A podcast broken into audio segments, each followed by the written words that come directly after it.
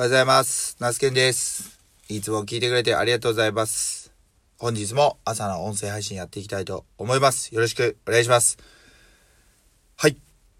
まず、お知らせがあります。うんと、昨日ですね、あの、僕のそのインスタグラムのアカウントだったり、あとは、あの、ブログサービスって言ったらいいのかな、ノートの方で、えー告知というかさせていただいた、え2022年のひまわり畑のオーナー権の、えーオーナー権の募集、オーナーさんの募集ですね、をスタートしました。なんかオーナー権の購入って聞くと、まあ、あの、まあ、営利感満載なんで、ここはオーナーさん募集みたいな、仲間募集みたいな感じですね。ワンピースでいう、なんかルフィが仲間を探す感覚。えー桃太郎さんじゃないわ。あの、あれ？桃太郎さんか。そうだな。桃太郎さんじゃない。えー、浦島太郎でもない。あ、忘れた。もうこの話、あ、えっ、と、要は仲間をね、えー集う。というような感じです。はい。なので、あの、えっ、と、全然、なんていうんですかね、こういう取り組みやってるっていうのをね、ま、知ってもらえるだけでも嬉しいなというふうに思います。まあ、詳細は、ぜひまた、あの、ノートの、その、ページというか、オーナーさん募集してますっていうページ、もしくは、インスタグラムのアカウントから飛んでいただければ、見ていただけると嬉しいなと思うんですけども、で、改めてこの場で説明させていただくとですね、え2019年から、ひまわり畑作りを始めて、今年で4年目、えとなります。え毎年ね、課題が出ては、その対策を練って、えの、まあ、繰り返しというか、あの、より良い、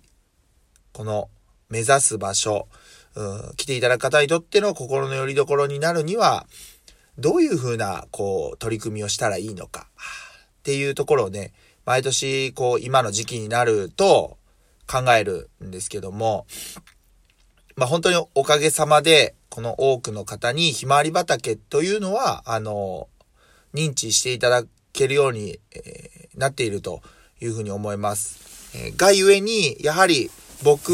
の想像以上のところに、まあ、届いている。それが結果として、うん、例えばまあ駐車場問題ですね。えーまあ畑の前は交通量の多い県道になるので、え路上駐車とかになると、それが原因で事故とか起きてね、えー仮にもですけど、去年ね、あの、住まいは違えど、あの、京都の方で、えひまわり畑を、まあ、初めて作られた方、農家さんが、まあ、その、タイミングいいのか悪いのか、まあ、全国版のね、えー目覚ましテレビで多分朝のコーナーでね、放送されたんですよ。そしたらまあ、かなり多分反響があったみたいで、で、そこのひまわり畑の面している道路っていうのが、多分地元民の方の、まあ、生活道路だったというふうに、えーそのインスタグラムではね、あの農家さんのアカウントではあ投稿されてました。がゆえに、まあ、路上駐車とか、えー駐車場を用意してたんだけど、満車で、その駐車場に入るための車が、えー、重列で並んじゃって、えーまあ、バスとかのね、運行に支障が出たということで行政指導が入って、えーひまわり畑をもう入った時点でこう倒してしまうということが、あ起きました。で、やっぱりそういう事情をね、なかなかこう知らない方が、えー楽しみに来たら、ひまわり畑なくなっとるやん、みたいな感じでね、あのーまあ、その、えそのもう倒しますっていう演手が投稿した投稿にコメントして、楽しみにしてたのに残念です、みたいなね、感じの投コメントをされてる、その瞬間を見て、やっぱなんともこう、歯がゆい思いにね、うん、なりました。まあ、あのー多くの人に、まあもちろんね、やっぱり知っていただくことで、そういった取り組みが認知されて、えーやっぱりその、まあ例えばですけど、地域に根ざした、まあ農業の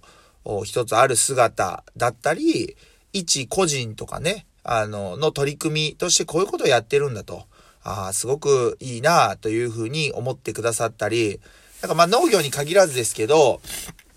そういった取り組みをしてもらってるっていうのはやっぱ知ってもらうということはすごく大事だなというふうに思っているんですけど、まあそれが影響力が本当にね、どんどんどんどんこう自分の想像以上の部分に行ってしまうことってやっぱり今の時代って SNS の拡散力とかもまあすごいわけなんで、あるので、そのあたりがね、なかなか毎年僕もどういう風にしてたらいいのかっていう対応に頭を悩ましているんですけども、とりあえず今年は、あの、なんて言うんですかね。うん。まあもちろん今までお借りしている駐車場はもちろんなんですけど、まあ近くにできたホームセンターやまあスーパーがあるんですけど、まあそちらのね、あの、まあ店長さんにまずは話をしてみて、まあ、この時期にひまわりが満開になるんで、えー、ちょっとその、えー、車を止めるっていう形で、こちらのまあ駐車スペースを、えー、まあ、ちょっとお借りできないかと。けど、その結局、あ、じゃあ、ナスケさん、あ、全然いいですけど、その分の代金を、みたいな感じで、お金を払ってくれっていう風に、えー、言われるのは、これね、ごめんなさい、僕の勝手な考えなんですけど、それは違うと思ってるんですよ。うん。なので、やっぱ協力してほしいと。いうふうに思います。なので、そういった話もね、ちょっとやっていきたいなっていうふうに思、考えてます。で、えー、っと、まあ、まあまあ、話がね、ちょっとまあ、あの、また、あの、深く言ってしまったんですけども、えー、今年ね、4年目になるそのひまわり畑のオーナーさんを、の権利っていうのを一口ね、3000円で、えー、募集しております。で、内訳は1500円、その3000円の内訳は1500円を、ひまわりの種苗の購入費に当てさせていただきます。で、えっ、ー、と、残り1500円のうち、えっ、ー、と、500円を、食育活動の、費用、活動費に当てさせてください。えっ、と、食育活動としてね、小学校などに授業に行った際に、生徒のみんなに、え今はね、あの、野菜のキャラクターを描いた、あマグネットをですね、えー、プレゼントしています。はい。よくね、配布物としてね、小,、えー、小学校とかから、えー、給食だよりとか学校だよりっていうプリント配布されると思うんですけど、そういったものをね、冷蔵庫とかなんかに貼り付けておいてもらえるようにマグネットをね、プレゼントしている。そう、それの購入費に当てさせていただきます。で、残りの500円に関して、えー、は、あ、お礼のですね、オーナーさんにお礼のフォトブックを作っております。今はね、えー、例年までシマウマプリントというね、サービスを利用して、えー、全部で24枚とかかな。あのー、まあ、え、写真と、まあ、ちょっとしたコメントをね、打ち込めるんですけど、まあ、そのひまわりの、おまあ、生育種まきから、あまあ、いわゆる緑肥として土に、え、返される時までを、追ったフォトブックなんかをお届けしたりしております。で、残りの500円なんですけど、あれこれ何だったかな？えー、っと、食育活動費と、食育か、あド忘やっべえ、ド忘れしちゃった。ちょ、ちょ、ちょ、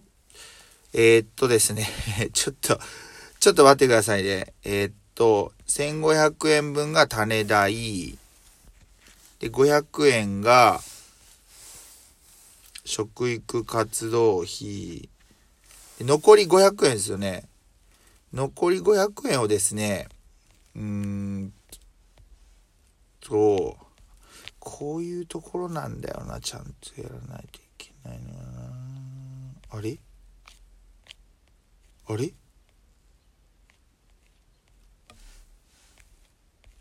え？あ、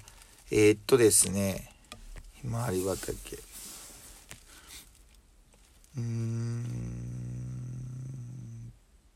と、あ、